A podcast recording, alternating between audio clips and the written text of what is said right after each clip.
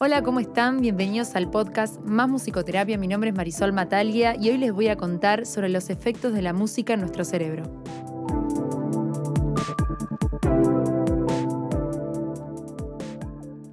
La gran mayoría de las áreas de nuestro cerebro se ven afectadas por la música, es decir, que no existe un área específica que sea exclusivamente musical.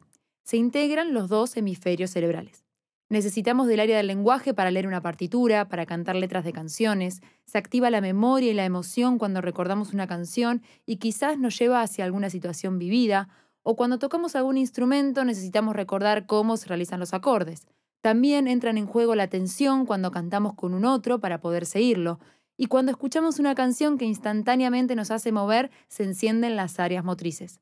Es decir, que hacer y escuchar música es un proceso activo donde todo nuestro cerebro entra en juego.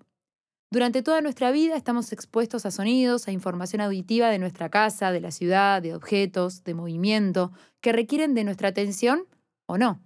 El sonido ingresa en nuestro oído y diferentes sistemas fisiológicos y células que transforman las ondas sonoras en impulsos eléctricos hacen que lleguen al nervio auditivo y de este nervio a la corteza auditiva donde se interpretan los sonidos. Cuando se escucha música o hablamos con alguien, el lóbulo temporal, que es esa parte de nuestro cerebro que está cerca de los oídos, está tratando de descifrar esa información y la dirige a diversas áreas cerebrales de acuerdo a lo que es necesario. Y a través de la activación de la atención va a seleccionar aquellos sonidos que son importantes para determinado momento. Acá entran en juego el procesamiento del sonido y la memoria auditiva. La música tiene efectos observables en el funcionamiento del cerebro humano, los cuales son utilizados en musicoterapia para ejercer una función terapéutica. Todo trabajo que realizamos los musicoterapeutas está dirigido a modificar las funciones de estructuras biológicas específicas del cuerpo humano, y dicho cambio comienza en el cerebro, ya que es el encargado de responder a nuestras emociones con cambios fisiológicos, modula nuestros movimientos, nos ayuda al aprendizaje, lenguaje, motivación y todas las acciones que llevamos a cabo todos los días de nuestra vida. Vamos con algunos ejemplos. En el tratamiento con pacientes con deficiencias cognitivas, lo que determina los objetivos de la musicoterapia es la capacidad que tiene el cerebro para procesar la información y para dirigir estrategias de afrontamiento ante esas deficiencias. En el ámbito hospitalario, dependiendo de cada caso, por ejemplo, se busca la disminución de la percepción del dolor, lo que se logra por medio del incremento del umbral del estímulo doloroso que llega a las áreas somatosensoriales del cerebro del paciente, desviando la atención hacia una experiencia más saludable y placentera. En pacientes con dificultades físicas y motrices, el fin sería mejorar el desempeño físico, que es un tipo de comportamiento que depende de la motivación y el control neurológico originado en el cerebro. Y por último, en pacientes con afasia, el tratamiento está dirigido a utilizar la plasticidad funcional del cerebro, compensando la capacidad de procesamiento perdida por lesiones y otros daños cerebrales, en este caso el lenguaje.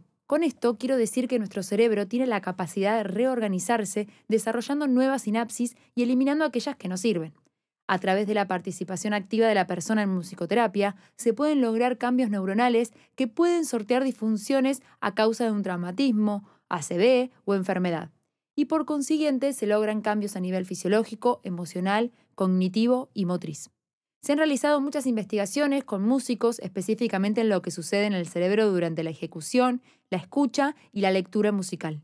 La música demanda a nuestro cerebro información única en comparación con otras actividades. Incluso se ha investigado el aprendizaje musical en niños y se observan cambios significativos en diversas áreas cerebrales y, muy importante, se observaron mejoras en áreas no musicales, como el lenguaje, la atención y la memoria.